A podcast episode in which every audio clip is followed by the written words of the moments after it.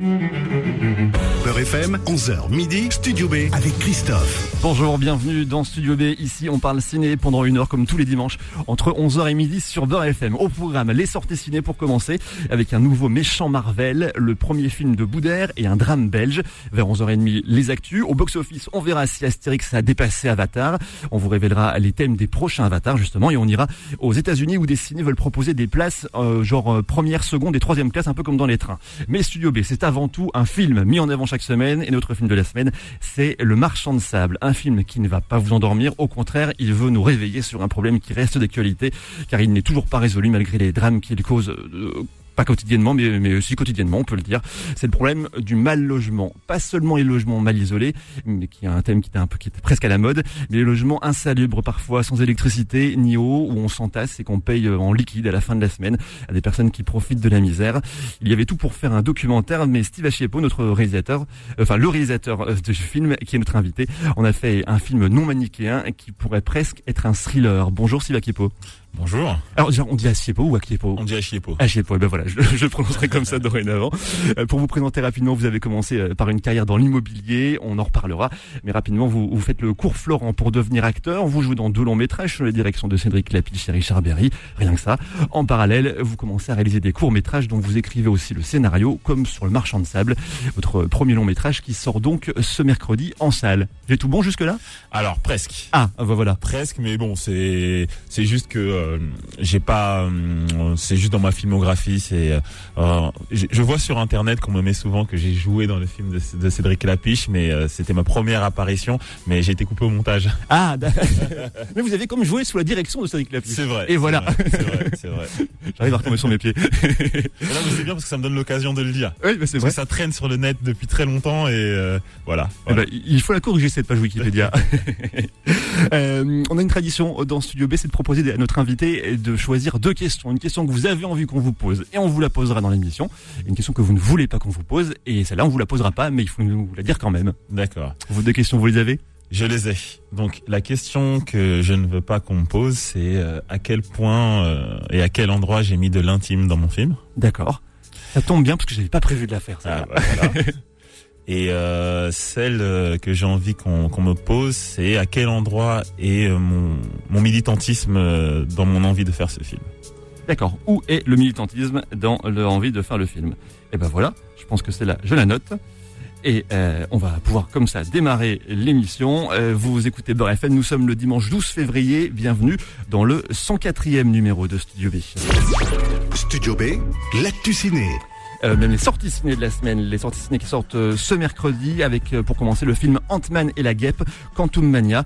La sortie d'un nouveau Marvel est toujours un petit événement. Avec ce film, on retrouve deux personnages qui avaient eu droit à leur film en 2018. Tu as perdu beaucoup de temps. Oui, c'était, c'est vrai que c'était il y a un petit bout, un petit bout de temps, 2018. Euh, le temps, justement, c'est l'élément central de ce film où Ant-Man rencontre un nouveau personnage, Kang, qui lui fait une proposition. Je suis celui qui peut t'offrir la seule chose que tu désires. C'est-à-dire? Du temps. Et comme dans toute proposition euh, trop intéressante, il y a souvent un piège. Il peut réécrire l'existence même, disloquer des flux temporels. Ne lui accorde aucune confiance. Peu importe qui il est, j'ai manqué trop de choses. Vous le sentez, le gars qui va se faire piéger C'est parce que ce Kang qui offre du temps, c'est le nouveau gros méchant Marvel. Ce nouvel Ant-Man ouvre en fait la phase 5 du fameux MCU, le Marvel Cinematic Universe. Et dans cette phase 5, Kang devrait être un méchant aussi méchant et important que Thanos l'était pour les phases précédentes. Autre film qui sort aussi ce mercredi, Le Grand Cirque, une comédie de et avec Boudère qu'on connaît et qu'on aime bien sur Beurre FM puisqu'il avait animé euh, la matinale avec Tarek il y a- quelques années. C'est le premier film qu'il écrit et réalise et il a en plus le rôle principal, celui d'un comédien comique qui ne trouve plus de rôle et qui va rencontrer euh, par hasard le directeur d'une association de clowns bénévoles dans les hôpitaux pour les enfants. Il va rentrer dans l'assaut avec le défi de faire rire les enfants malgré leur maladie. Film de Bou- de Boudère qui sort mercredi et si vous aimez Boudère, euh, soyez là demain matin sur Beurre FM dans la matinale avec euh, Kim et Mona puisque Boudère sera l'invité de la matinale demain lundi entre 8h et 9h sur Beurre FM. Et encore un autre film qui sort ce mercredi, Animals, euh, l'histoire de Brahim qui n'arrive pas à assumer son homosexualité dans sa famille. Toujours pas là, ton ami Pas encore. Il s'appelle comment Thomas, Tu le connais d'où boulot, C'est un peu spécial comme collègue. Le jour de mon anniversaire. ça t'embête, maman Réveille-toi, Brahim. Jamais ça va arriver que ton mec il vienne ici et que tout le monde trouve ça normal. Jamais, tu le sais. Puis ta vie, respecte-nous. Alors un soir, il va monter dans la voiture de quatre inconnus qui cherchent une boîte de nuit. Ils vont comprendre qu'il est gay et le frapper pour cette raison durant toute une nuit. C'est un film tiré d'une histoire vraie, l'affaire Issan Jarfi, jeune homme massacré à Liège en 2012 parce qu'homosexuel. Une affaire qui avait fait du bruit à l'époque en Belgique.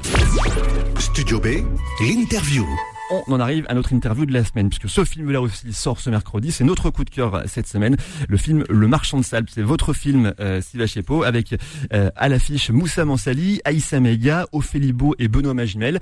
Euh, J'ai fait un résumé à ma manière tout à l'heure du film. Et si je vous demande, vous, de faire le pitch de votre film, comment vous le résumeriez?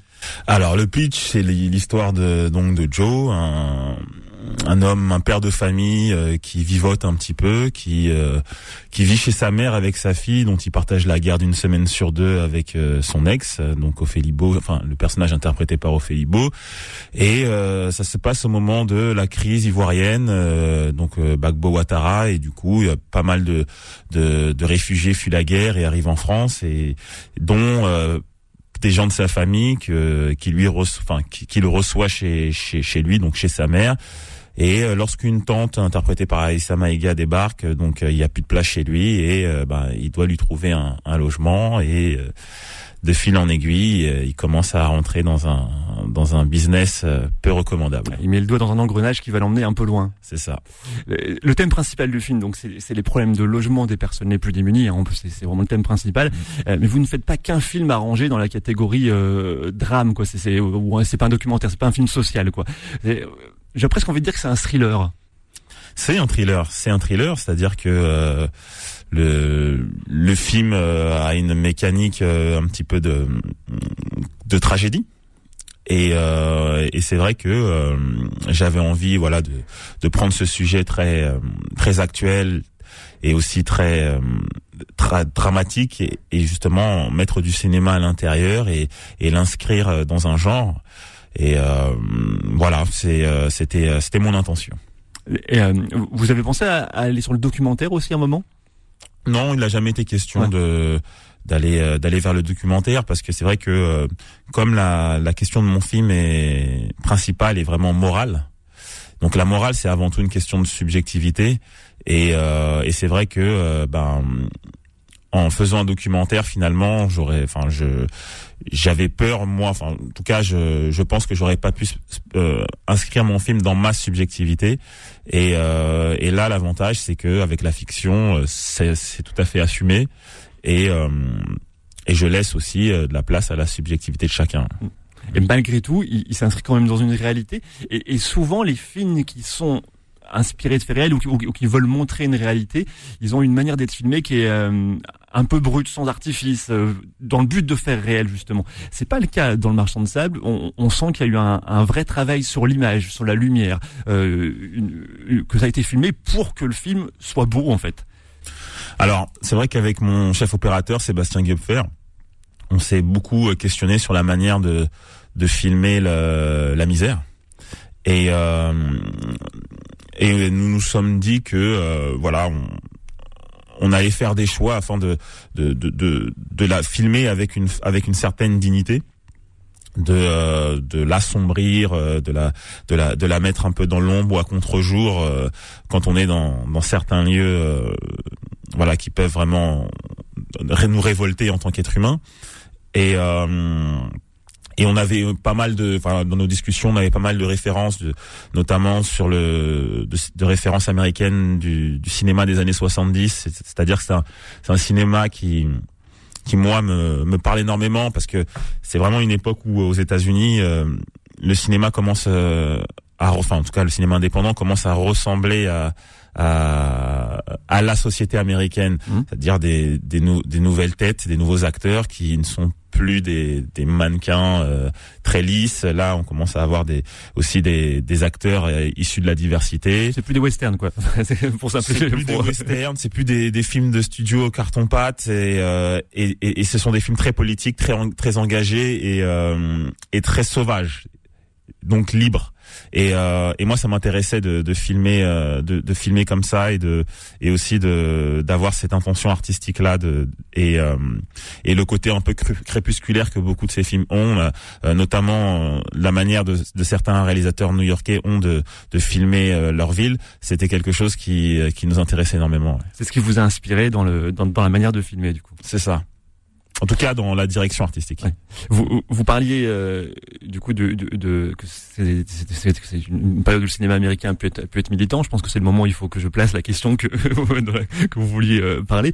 Et vous, donc, où c'est que vous avez mis le militantisme dans votre film? Alors, c'est vrai que mon film, euh, donc. parle de la question des, des marchands de sommeil, du, du, mal logement, de comment on, de comment on accueille aussi les gens qui fuient la guerre. Et mais malheureusement, mon, mon film ne donne pas de réponse parce que moi j'en ai pas. Par contre, mon, mon militantisme se trouve à, à, à l'endroit des travailleurs sociaux. C'est-à-dire que toutes ces personnes qui finalement au quotidien euh, euh, se coltinent un petit peu la misère humaine et euh, et se retrouvent dans des dans des parfois dans des situations un peu inextricables parce que euh, parce que euh, manque de moyens humains, manque de moyens financiers, du coup ils ne peuvent pas répondre à certaines situations d'urgence euh, et ce manque de moyens permet la finalement la création d'une zone grise où s'engouffrent des, euh, des marchands de sommeil qui eux euh, malheureusement répondent à cette question urgente. Parce que finalement, quand on est une une, une mère de famille avec des enfants en hiver et qu'on est à la rue, bah, on se pose pas la question de savoir euh, qui nous a trouvé l'appartement dans lequel on vit. Ce qui compte, c'est d'y être et d'être en sécurité. Et malheureusement, les limites que l'État met à disposition euh, euh, aux, associations ou et aux travailleurs, aux travailleurs sociaux qui, qui, qui sont sur ces questions-là euh, permet euh, la création d'un marché parallèle de l'immobilier. Et c'est ce qu'on voit dans votre film. Il y a, un, personnage, enfin sans rien révéler non plus, mais c'est très bien montré dans le film. Et on, voit aussi le, le, le, le, désarroi des travailleurs sociaux avec le personnage joué par Ophélie Beau, qui, enfin, c'est terrible. Le, elle, elle le vit très mal de pas pouvoir répondre en fait. Parce que finalement, c'est eux qui ont les personnes en face. Le, système dit voilà, il y, a un, nombre de places limitées, mais le système c'est pas lui qui a les personnes qui viennent demander les, logements en face d'eux. Et quand il faut dire non, c'est ça, c'est-à-dire que c'est la différence entre euh, être loin de l'humain et de et des situations et, finalement de n'être que sur des euh, que sur des chiffres mais quand ces chiffres s'incarnent humainement, et, et, ben finalement, c'est les personnes qui, qui travaillent au, quotidien qui se retrouvent à, face à ces dilemmes euh, cornéliens de euh, savoir euh, comment je fais pour euh, pour sortir de cette situation-là. ce jeune homme ou cette jeune femme, c'est ça déchire le cœur. Alors qu'il n'y a pas de place. Alors qu'il n'y a pas de place. Mm. C'est tout le, c'est tout le, c'est vraiment tout le sel du film. Le Marchand de sable. Votre film, Sébastien Poki, euh, sort mercredi en salle. On rappelle à l'affiche Moussa Mansali, Aïssa Maïa, Ophélie Beau et Benoît Maginel. Vous nous avez ramené un souvenir du tournage. Je vous ai demandé de ramener un souvenir du tournage. On vous allez nous le montrer. On va le mettre sur la page Facebook euh, de Studio B. Euh, on aura aussi les actus ciné. Voilà pour le programme de Studio B. On est ensemble jusqu'à midi sur Beurre FM. Jusqu'à midi, Studio B, le magazine ciné de Beurre FM. Beurre FM, 11h midi, Studio B avec Christophe. Merci d'écouter Beurre FM chaque dimanche entre 11h et midi. C'est Studio B, le magazine ciné de Beurre FM. On vous parle du cinéma euh, en général et d'un film en particulier aujourd'hui. Le marchand de sable, Steve Achepo, le réalisateur de ce film, est notre invité. On, parle avec lui juste après avoir écouté la bande-annonce. Nous avons quelques inquiétudes par rapport à votre fille. Elle s'endort en classe très souvent et on se demande pourquoi. Je rentre avec Sylvia ce soir. Salut Joe. T'as de féliciter Tu cherches un endroit où dormir, c'est ça? Je sais pas où les mettre. On va trouver une solution. Hein. Vous êtes combien à vivre ici? C'est ma famille Je les héberge C'est ce qui se passe au pays quand même, non? C'est qui? Il cherche juste un endroit pour dormir. Mais il y a des centres pour ça. Il n'y a pas de place dans les centres. Ils ont quitté l'Afrique Ils ont quitté la guerre Toi, t'es là, tu les fais payer Et alors, au début, tu me dis 4 personnes, j'en trouve 20. On est là pour faire du business, t'en gagnes et puis je gagne, stop Oui, je suis Madame Véron, assistante sociale. Je suis venue observer l'environnement dans lequel vit votre fille. Il y a beaucoup plus de familles à loger. Tu sais que c'est pas totalement légal ton truc. J'ai besoin de cette thune, moi. Tu as beaucoup de familles là T'en as combien sous la main? Ça arrive tous les jours. étage, on peut facilement mettre une quinzaine de familles. Allez, tout le monde se lève. C'est l'heure de plier bagages. C'est pas du shit là, c'est des familles. T'es un putain de marchand de sommeil, c'est tout. Vous avez peut-être reconnu euh, les, les, voix de Moussa Bansali, Aïssa Meïga, Ophélie et Bono Magimel, entre autres, euh, qui, qui, composent le, le, casting de ce film. On l'entend bien dans la bande-annonce, le côté thriller, il ressort vraiment beaucoup dans la bande-annonce. On entend aussi euh, dans la bande-annonce que, que Joe, donc le, le héros du film, qui quelque part fait partie de ceux qui vont au final un peu profiter de la pauvreté des gens qui, qui l'hébergent et ramener du côté des gentils, euh, parce qu'il fait tout ça pour sa fille finalement. En tout cas, c'est l'impression que ça donne. vous vouliez qu'on ait de l'empathie pour lui quand même. Ça, oui. ça pouvait pas être juste le méchant, c'est parce qu'il est pas que méchant. Bah déjà, je pense que foncièrement, personne n'est oui, absolument sûr. méchant. Je pense Sauf dans les Marvel. Sauf dans les Marvel et encore. Oui, c'est vrai, il y a de la nuance. et encore. Et euh, mais oui, c'était important pour moi de, de montrer qu'avant tout, c'était euh, quelqu'un de très humain. Euh, quelqu'un qui, euh, voilà, par opportunisme, euh, se retrouve à, à, à, devenir marchand de sommeil, mais euh, avant tout, il est, c'est quelqu'un qui qui veut aider aussi, qui veut aider d'une manière très très sincère. C'est pas un cynique. Donc, du coup, le, il devient marchand de sommeil. Il il le fait avec toute la bonne volonté du monde, mais quoi qu'il arrive, à partir du moment où on met beaucoup de personnes dans, dans très peu d'espace, quelles que soient les, les bonnes intentions qu'on peut avoir, ça peut que mal se passer. Forcément, la, la proximité. C'est ça. Le, le, film est accompagné par la Fondation Abbé Pierre. Euh, comment s'est passé cet accompagnement? Bah écoutez, on a quand euh, quand j'ai terminé de de de, de, de, de film, enfin de réaliser le film, de, de, de, le post-produire, on a très naturellement, c'est vrai qu'on est parti. Euh, alors d'abord, on l'a montré à des à des travailleurs sociaux. Pour moi, mmh. c'était important de voilà de savoir si euh, ma subjectivité euh, correspondait à la réalité des travailleurs sociaux. Et, euh, et c'est vrai que euh, quand voilà des, des, enfin des, des personnes qui sont sur le terrain m'ont dit j'ai l'impression de voilà de toutes les contradictions de, de, de, mon métier, de mon quotidien, je, je, les ressens, je les vois à l'écran, j'ai tout ce que j'ai dans ma chair euh, s'incarne. Ben moi déjà ça m'a ça m'a énormément touché. Et puis surtout, euh, je me suis senti un peu plus légitime et euh, donc on a montré le film à la Fondation Abbé Pierre et euh, très rapidement ils, ils, ont accepté le, euh, un partenariat et euh, parce que euh, eux aussi ils ont reconnu dans le dans le dans le film les toutes les questions qu'ils traitent au quotidien. Ça fait, ça fait de la lumière sur leur action un peu.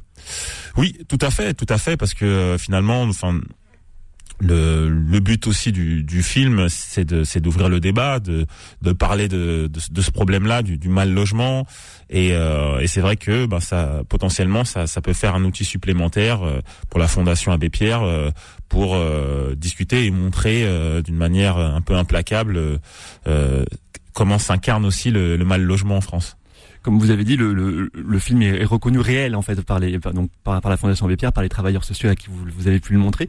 Euh, donc il s'inspire d'un problème réel. Comment vous avez euh, pu travailler le sujet? Vous avez pu approcher les réseaux de marchands de sommeil? Vous avez pu euh, euh vraiment vous, vous, vous, documenter? Ou autrement d'ailleurs, si ça se trouve?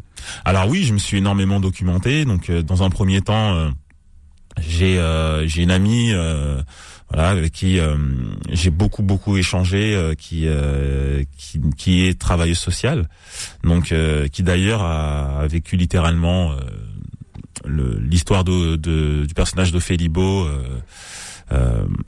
c'était, enfin, c'est inspiré de, de son histoire à, à elle. Donc, d'ailleurs, petite anecdote. Donc, il y a une séquence dans le film où je vais pas la divulgacher, mais où, euh, où la seule fois où mon ami assistant, assistante sociale a, a craqué, c'était euh, voilà euh, face à une situation d'une totale où elle, s'est retrouvée dans une impuissance totale.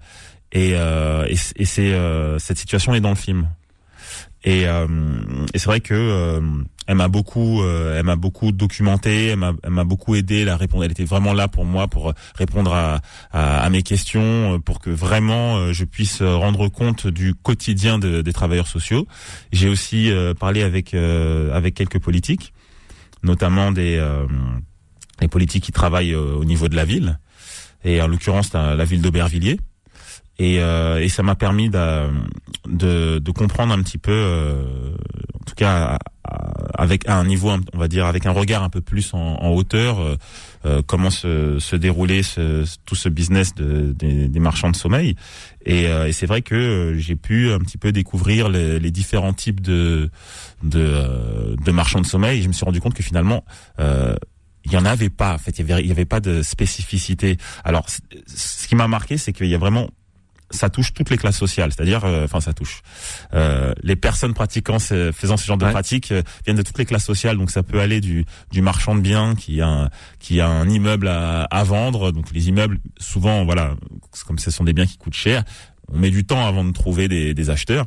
Et en attendant, en attendant, et eh ben ils mettent des familles, euh, des familles dans dans ces dans ces immeubles là et le jour où l'appartement, enfin en tout cas le jour où l'immeuble se vend, hop, on vire tout le monde. Oui, parce qu'il faut, faut, faut, bien comprendre que qu'il n'y a pas de bail. Hein. C'est, on, on, est sur le dieu comme, comme je dis, comme on le voit dans le film. Hein. C'est mm. ils payent en liquide à la fin à la, fin de la semaine. C'est même, je pense, plutôt au début de la semaine pour la pour la semaine qui vient. C'est ça. Et euh, c'est un petit peu ça, ouais. Et ils peuvent ils peuvent se faire dégager du jour au lendemain, jour au lendemain. sans préavis, quoi. En pleine nuit, euh, voilà.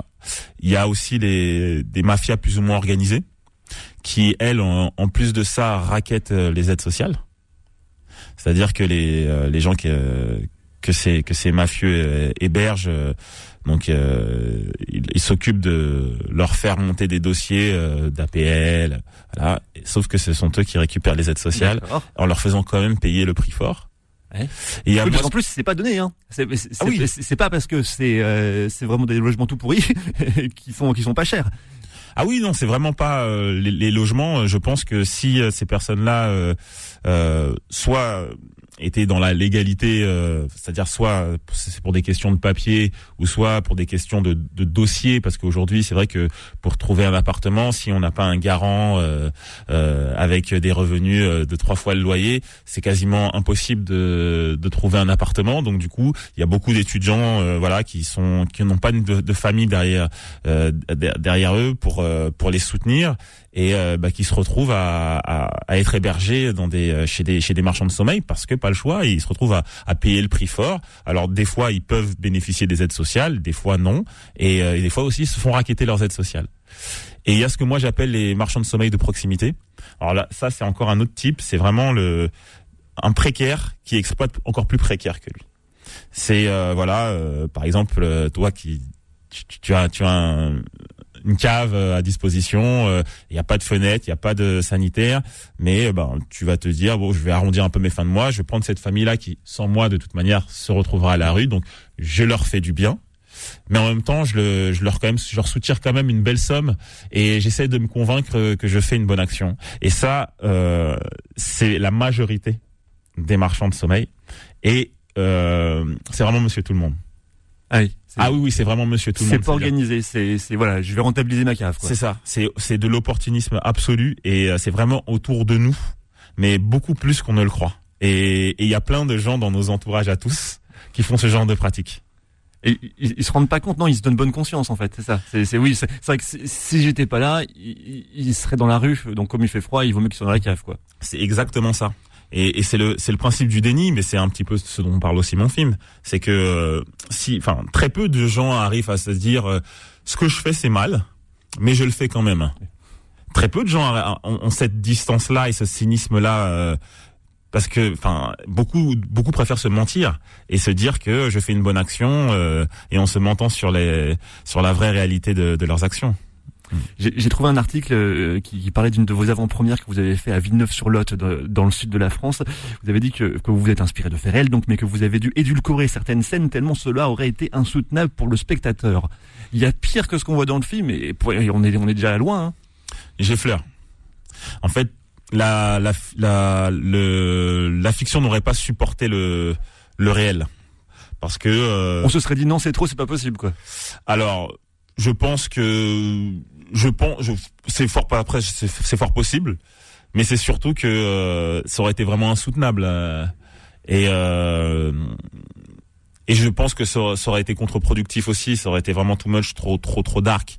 Le film, il y a, y a, y a quand même des moments d'humour. Les personnages, eux, ne se, comment dire, ne se vivent pas euh, dans une, euh, dans un pessimisme. Et c'était important pour moi que ces personnages-là soient très dignes. Et finalement, ils ont, ils ont une forme de lumière. Euh, et euh, mais c'est vrai que euh, la réalité est, pire, mais que ce soit en en en, en, en termes de d'ampleur et aussi en termes de, de, je, je trouve pas le mot exact. Là, j'en ai un qui me vient, mais c'est pas exactement celui-là. Mais allez, je le dis en termes de saloperie humaine. Oui, oui, oui non, non, ouais. je pense que il est valable. je, je, on, on, peut le comprendre en tout cas. On, on, connaît le nombre de personnes hébergées ainsi, de, de gens vraiment très mal logés. Parce que a, on, parle du mal logement, on parle des, des, des logements mal isolés, enfin tout, tout, ça. Mais là, on est, on est vraiment, on est vraiment au-dessus, en dessous de ça du coup. Mm. Euh, on connaît le nombre de personnes qui sont hébergées comme ça? Alors, alors on connaît le nombre de personnes qui sont touchées par le mal logement en France. Et euh, et les il me semble que c'est ça se situe entre 4 millions et euh, et 16 millions. Ce qui est ce qui est vraiment énorme. Voilà. Donc ça c'est le mal logement. Donc euh, donc ça va de euh, voilà on n'a pas trop d'espace mais on vit quand même dans quelque chose de de, de propre à euh, où vraiment voilà c'est insalubre. Donc c'est là c'est vraiment le mal logement donc euh, voilà, à l'échelle du nombre de Français, c'est quand même un gros pourcentage.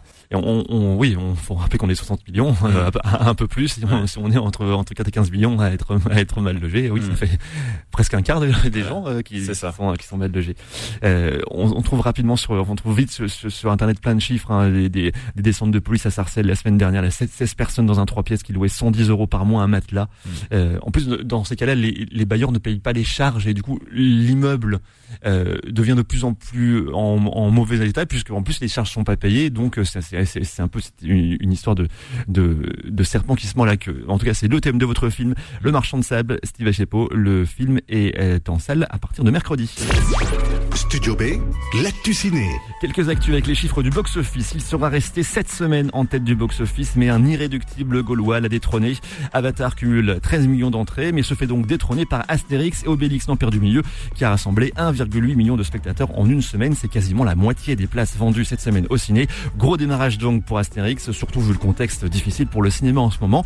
Et sur la troisième place du podium, le film Babylone engrange 230 000 nouveaux spectateurs et cumule donc un peu plus d'un million de places vendues en trois semaines. On parlait d'Avatar, on connaît les thèmes des prochains avatars. On a parlé, euh, on, a confié c'est des sorties des avatars 3, 4 et 5 euh, qui sortiront en 2024, 2026 et 2028 sont confirmés. De quoi parleront-ils? Eh bien, dans le 3, on, rencontre, on rencontrera le peuple des cendres, des navis définis. Alors, les navis, c'est les personnages bleus si vous avez, si vous avez jamais vu un avatar.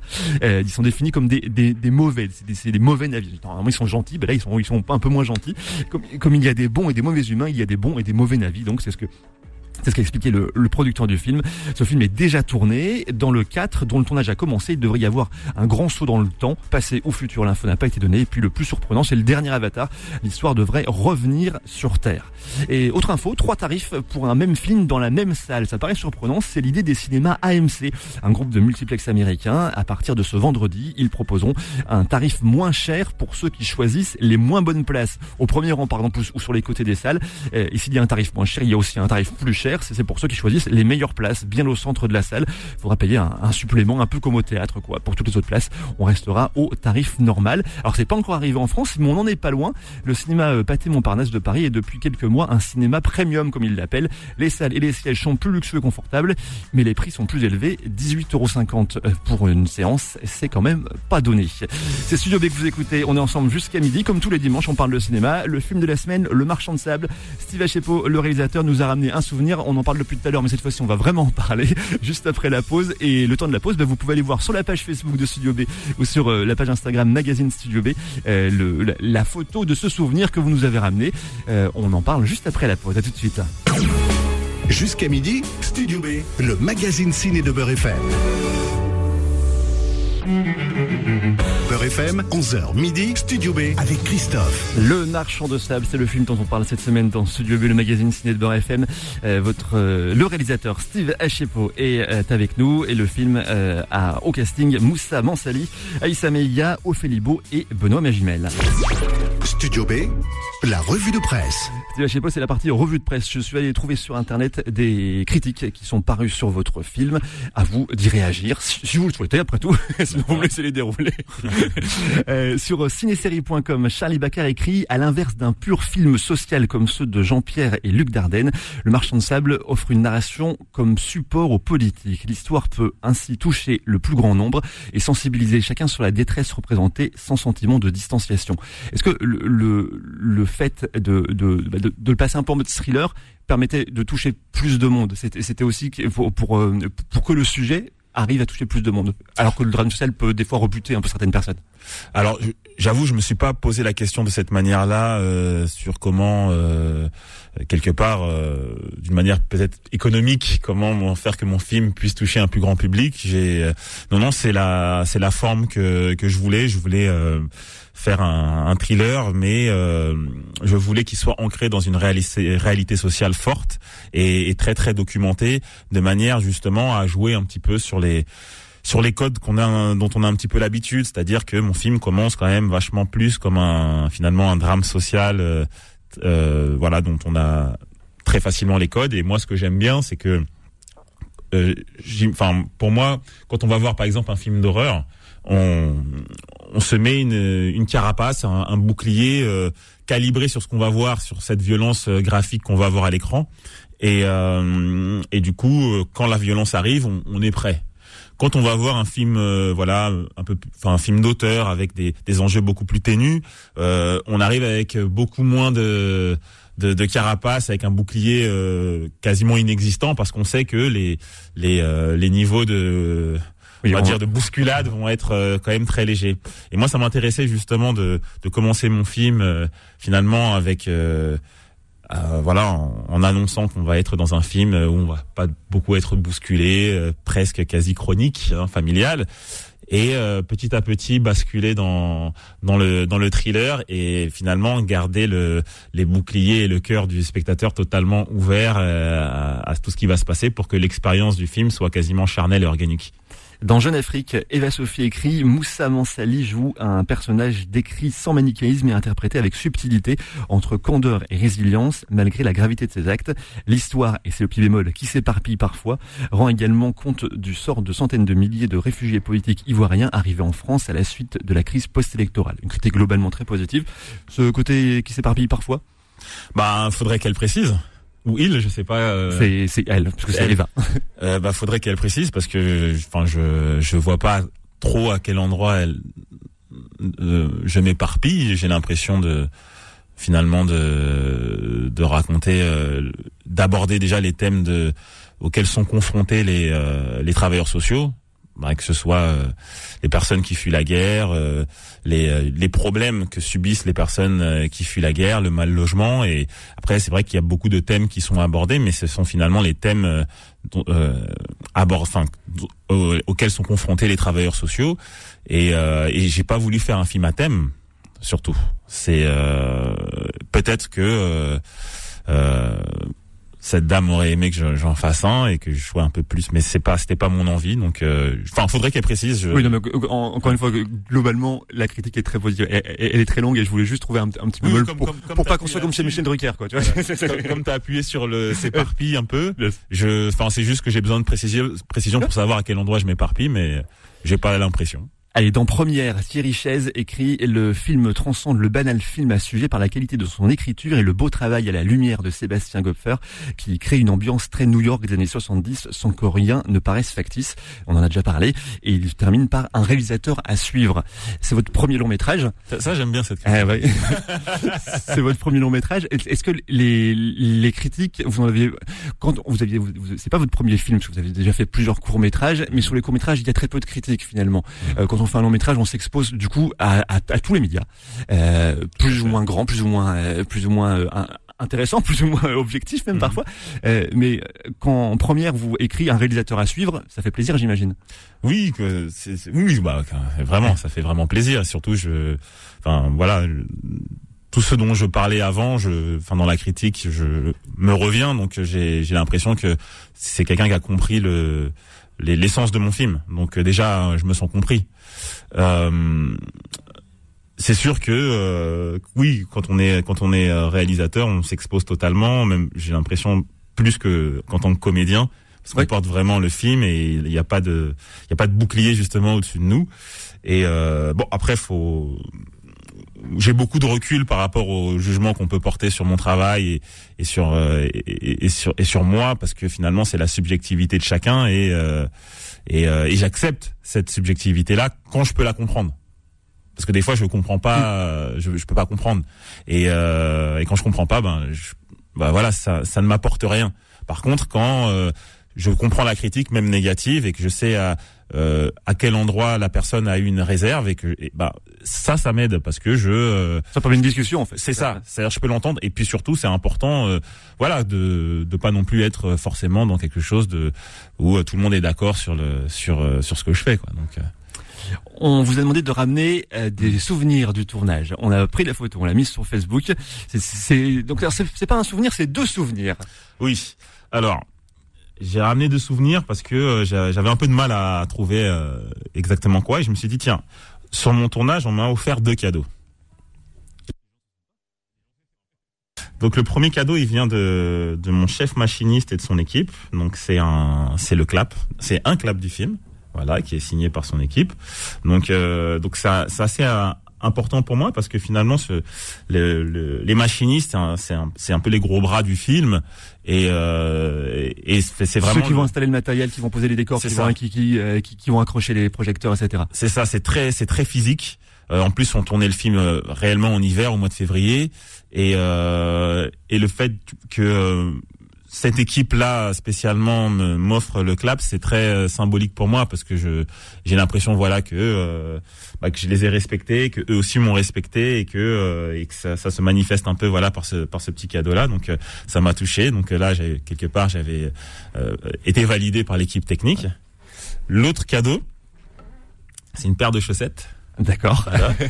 Donc ça, c'est une paire de chaussettes qui, euh, c'est euh, Ophélie Beau qui m'a qui m'a offert cette euh, paire de chaussettes. Donc, euh, bah, hum, elle a elle a vu que j'avais des problèmes de chaussettes. elle, elle, elle, a, elle a dû entendre et, comprendre que j'avais énormément de problèmes à, à conserver des chaussettes identiques ah. et à les perdre souvent. Donc, euh, elle m'a offert une paire de chaussettes, mais surtout euh, sur cette paire de chaussettes, il y a des petits, euh, des petites palmes. D'accord. Des petites palmes qui, qui peut-être un jour me me permettront de, je sais pas, c'est peut-être promonitoire. Des palmes de, de victoire. Hein, voilà, c'est ça, c'est des, des, récompenses. Donc, donc c'est cool. Le film a, en plus, a eu quelques récompenses, donc c'était de bon augure. Donc voilà, donc merci Ophélie pour. Eh ben voilà, on, on souhaite, on souhaite que ce soit prémonitoire. Voilà. voilà, bah les, les, photos de ces souvenirs sont sur la page Facebook euh, de Studio B.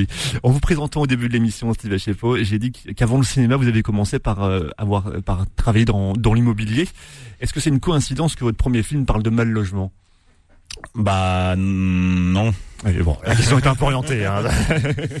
non, parce que c'est vrai que euh, bah, j'ai vécu une expérience un peu un peu étrange et un peu marquante. C'est-à-dire que euh, moi j'ai grandi à Cergy dans le 95 et quand j'avais 20 ans, je venais je bossais dans une agence immobilière dans le 16e arrondissement et euh, j'avais loué euh, enfin j'avais vendu l'appartement d'un monsieur qui était venu un an après et m'avait proposé de retravailler avec lui et de louer un appartement. Donc il m'avait expliqué que voilà, c'était pas le sien, c'était celui de sa grand-mère, qu'elle était un peu vieux jeu et qu'elle voulait pas voir de famille noire y vivre. Ah oui, c'est même plus que vieux jeu, c'est on peut dire carrément raciste hein. oui, oui, oui, on peut dire les termes. Mais je reprends ici. Et, euh, et du coup, bon, moi j'ai pas trop compris. Je me suis, enfin j'ai compris, j'ai bien compris ce qui se jouait, mais ce que je veux dire, c'est que je me, suis dit, je dois être le, surtout à cette époque-là, euh, il y a 20, il y a 20 ans. Et je dois être le seul euh, agent immobilier de 20 piges noir dans le 16e arrondissement, mais c'est moi qui viens voir pour me dire ça. Donc j'en parle à mon patron, mon patron me dit écoute, je comprends tout à fait euh, euh si tu veux, on ne travaille pas cette affaire-là, mais bon, sache quand même que euh, c'est de la loc, c'est eux qui viennent nous, nous l'apporter sur sur un plateau d'argent et c'est de l'argent directement dans ta poche. Et moi, c'est vrai qu'à cette époque-là, j'étais pas spécialement éveillé sur des questions sociétales, sociales et j'avais besoin d'argent, j'étais jeune, j'étais euh, voilà, j'étais précaire, donc euh, j'ai pris l'affaire. Je l'ai loué à la première famille qui est venue, sans regarder le dossier. Heureusement, ce n'était pas une famille noire. Et euh, sauf que en grandissant, en mûrissant, en me politisant. Euh, j'avais une boule au ventre par rapport à cette histoire. À chaque fois que j'y j'y repensais, je j'étais pas j'étais pas à l'aise et, et à un moment donné, j'étais obligé de me rendre compte, d'accepter que j'étais dans un déni et que moi, en tant que noir, j'avais euh, participé à la question du racisme systémique au logement dont sont victimes les personnes racisées et en l'occurrence la noire. Et, euh, et c'est vrai que quand j'ai commencé à embrasser une carrière artistique et notamment d'auteur-réalisateur, euh, je trouvais que la, ce conflit moral qui m'avait euh, finalement rongé pendant pas mal d'années, je trouvais que ça, ça, ça, pourrait faire euh, un beau, en tout cas un personnage euh, in- intense et intéressant. Et donc, euh, bah, c'est le conflit euh, auquel est, euh, est en proie mon, mon, mon, mon héros ou anti-héros, euh, en fonction de chacun. Si, on peut dire que c'est le héros quand même. et euh, et du coup, sauf que voilà, j'ai j'ai euh, j'ai élevé les enjeux jusqu'à un niveau de, de vie et de mort. Quoi. C'est aussi pour ça que c'est important pour vous de vous, dites avoir voulu mettre en avant des acteurs noirs dans votre premier long métrage. C'est c'est aussi suite à cette histoire. Alors c'est, euh, j'avais pas fait le lien, donc enfin c'était pas motivé par cette histoire-là. C'est euh, c'est plus euh, pour moi, enfin en me disant que euh, on n'est pas tellement de réalisateurs noirs à avoir la parole aujourd'hui. Et, euh, et c'est vrai que euh, bah, qu'en tant qu'acteur, moi j'ai il y a quelques années, j'avais pas spécialement de de rôle. Complexe à interpréter parce qu'il s'agit pas de jouer des personnages positifs, c'est de jouer des personnages complexes et humains. Et euh, jouer un salaud euh, complexe, euh, c'est, ça me va très bien. hein. Et, euh, et du coup, euh, c'est vrai que ça me tenait à cœur de d'écrire des personnages noirs euh, complexes, pas forcément bienveillants, euh, humains, humains et euh, et parfois même flamboyants. Ça, ça m'intéressait, c'était important pour moi. La toute première partie du film est importante. Vous avez choisi de rester longtemps dans l'appartement de la famille de Joe. Parlez-nous un peu de cette séquence qui est qui est une longue séquence où on le voit vivre en fait. euh, on, voit une soirée dans cet appartement. Oui, alors j'avais euh, j'avais à cœur de de montrer euh, ma réalité de euh, de ce que c'est une une famille aujourd'hui en France française issue d'Afrique subsaharienne. J'a- J'avais tendance à voir un peu dans des films euh, comment représenter les familles noires euh, d'une manière un petit peu euh, ouais cliché, très folklorique et euh, ça me ça me saoulait vraiment et et j'avais envie qu'on de prendre le spectateur et de de le mettre au cœur de cette famille là et aussi euh, de se dire que c'est juste c'est certes ma famille est noire mais euh, finalement euh, elle est très universelle euh, et euh, voilà c'était euh, après bon j'ai j'ai aussi euh, des intérêts scénaristiques euh, dans Bien sûr, oui. de- Oui, mais on, on est déjà dans le réel en fait. Oui. C'est le moment où on n'est pas encore dans le thriller. On est, on est, là, on est dans le réel. C'est ça, on est dans le réel. Je, vou- je voulais prendre le temps, je voulais que qu'on s'identifie à cette famille, que tous les personnages euh, du film euh, ou presque soient présents dans cette fête-là, tous- les personnages qu'on va voir évoluer euh, soient dans cette fête. Je voulais aussi prendre le temps, diluer le temps, et je voulais que cette séquence-là, en termes de temps, fasse écho à la dernière du film, en tout cas, enfin l'avant-dernière, euh, qui prend aussi le, qui dure à peu près la, la même durée. Il faut voir le film pour comprendre. C'est ça. Comment vous, euh, dans, dans la première séquence, c'est- là qu'on euh, qu'on voit pour la première fois le personnage de Joe Moussa Mansali. Euh, vous l'avez choisi comment cet acteur? Alors, j'ai un peu casté dans le désordre, parce qu'a priori je ne referai plus. C'est-à-dire que j'avais casté sa sœur, donc Pourtant. On a l'impression que ça vous a porté chance. Oui, oui. Ça, bon. ça, ça donne un casting cohérent. Mais c'était pas très pratique. C'était pas très euh, très com. Enfin, je pense que c'est pas très commun de faire comme ça. Donc j'ai casté, j'ai casté la sœur de Joe, donc euh, interprétée par Mariama Gay. Ensuite, euh, j'ai euh, j'ai casté la fille de Joe, avec qui j'avais joué dans un court métrage. Et euh, ensuite, j'ai casté Ophélie Beau. Et euh, du coup, j'avais un triangle. Il fallait trouver euh, qui euh, pouvait fitter à l'intérieur de ce triangle-là. Donc, euh, j'avais euh, casté vraiment pas mal d'acteurs euh, de France et de Navarre. et, euh, et du coup, euh, euh, il y avait quelque chose de de son humanité, une, une humanité implacable qui euh, qui, qui me frappait. C'est-à-dire que euh, j'a- j'avais vu, enfin les, les acteurs un peu qui étaient sur ma ma shortlist, j'ai regardé un peu ce qu'ils avaient fait Et, euh, et Moussa, on l'utilisait beaucoup. Voilà, on jouait beaucoup euh, sur le fait qu'il soit, que ce soit un grand noir euh, avec une grosse voix, euh, euh, avec un regard comme ça un peu intense. Et euh, moi, ça m'intéressait pas parce que enfin, j'avais l'impression qu'on était dans un petit peu dans, dans ce dans le cliché habituel. Et quand je l'ai rencontré, euh, du coup, moi, je m'attendais à voir quelqu'un un peu comme ça finalement, Ouais. puisque je l'avais vu tellement souvent dans ce dans ce dans ce cas de figure. J'ai vu quelqu'un de, j'ai vu sa fragilité, j'ai vu sa maladresse, j'ai vu sa sensibilité, et euh, et tout ça me touchait énormément. Et euh, et je me suis dit, il est suffisamment crédible pour avoir fait de la prison, avoir euh, magouillé avec son ami dans le film euh, Le Colonel, Mhm. et en même temps euh, suffisamment humain pour euh, avoir un besoin vital de d'aider les d'aider les gens autour de lui. Et, euh, et si le film euh, ne si l'empathie du qu'on a pour le personnage de de Moussa ne fonctionnait pas, le film ne fonctionnait pas. Et donc c'était indispensable. Et, et quand Moussa Mansali, euh, donc l'acteur qui joue Joe, parle du tournage, il évoque un scénario pirate. Ça aussi, c'est écrit dans le dossier de presse. euh, un fameux scénario pirate que vous gardiez a priori en parallèle du scénario officiel. Il y avait quoi dans ce scénario pirate? Alors, Alors- vous vouliez peut-être pas le dire avant le, avant le film, parce que j'étais- Alors je vais pas dire ce qu'il y avait dedans. Maintenant que c'est passé, non, on peut pas. si si non, je peux je peux en parler. Donc euh, nous on a on a tourné le film avec quand même un petit budget.